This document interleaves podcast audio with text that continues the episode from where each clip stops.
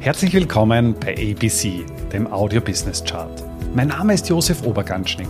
Ich bin Vollblutbörsianer und ein leidenschaftlicher Unternehmer. Als Gründer von Ecobono habe ich es mir zur Aufgabe gemacht, das Thema Finanzbildung in die Breite zu bringen und so Deutschland und Österreich aus dem Aktien- und Röschenschlaf zu befreien. Bei ABC, ein Podcast aus dem Podcast-Netzwerk von audiocd.at, stelle ich deswegen Woche für Woche spannende Zahlen und Statistiken aus den Bereichen Finanzmarkt, Wirtschaft und Gesellschaft vor. Heute habe ich eine interessante Grafik mitgebracht, die die Top 25 Holdings von BlackRock aufzeigt. Die Frage ist natürlich, wer ist denn überhaupt BlackRock und warum ist das relevant? BlackRock ist ein Vermögensverwalter, der Ende der 1980er Jahre gegründet worden ist und mittlerweile unglaubliche 9 Billionen US-Dollar veranlagt.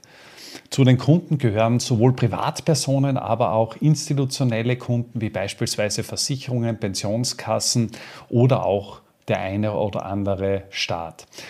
Ungefähr ein Drittel aller Vermögenswerte, die diese große Investmentgesellschaft verwaltet, werden in Einzelaktien investiert. Und insofern stellt sich natürlich die Frage, in was investiert denn überhaupt der größte Investor der Welt? Und in der Grafik siehst du eine Aufstellung der Top 25 Holdings. Die Top 25 Holdings werden mit über einer Billion US-Dollar an der Börse bewertet. Und du siehst hier schon einmal einen, einen sehr großen Technologieüberhang. Das sind eben die blauen Punkte, die dort drinnen sind. Das größte Investment überhaupt ist die Apple-Aktie, wo gegenwärtig 170 8,7 Milliarden US-Dollar gebunkert sind. Apple ist vielleicht insofern auch ein sehr interessantes Unternehmen, hochprofitabel und dieses Unternehmen hat in den letzten 50 Quartalen 41 Quartale eine Gewinnmarge von mehr als 20 Prozent erwirtschaften können. Und allein an dieser Kennzahl sieht man schon, okay, wie hoch profitabel dieser Technologiekonzern ist. Ein weiterer großer Tech-Gigant Microsoft wird mit 155 Milliarden gewichtet und dann haben wir auch noch den Highflyer des Jahres 2023 Nvidia, der nächste Gigant, der die Billionen US-Dollar-Grenze Börsenkapitalisierung überschritten hat. Und auch hier ist BlackRock aktuell mit 51 Milliarden US-Dollar investiert und dementsprechend auch an der Kursbeteiligung dabei. Wenn man das Ganze noch einmal anschaut, von der Technologieseite her, 39 Prozent des veranlagten Volumens der Top 25 Holdings repräsentieren Technologietitel. Das ist ähnlich wie bei der Indexzusammensetzung eines SP 500 oder vielleicht auch einen, eines globalen Index wie den MSCI World, dass der Tech-Sektor einfach eine sehr dominierende Rolle einnimmt. Auf Platz 2 liegt Healthcare und da ist schon ein deutlicher Respektabstand. Healthcare-Unternehmen, also Pharmaunternehmen, haben unter Anführungszeichen nur mehr ein Gewicht von 13 Prozent. Das ist ähnlich groß wie die, wie die Sektoren Consumer Discretionary oder vielleicht auch ähm, andere. Spannend finde ich es, wenn man da noch ein bisschen in die, in die Liste hineinschaut, in was, äh, in was jetzt BlackRock investiert. Wir haben im Healthcare-Bereich ganz große Namen wie beispielsweise Merck oder Johnson Johnson und Ellie, Ellie und Lilly.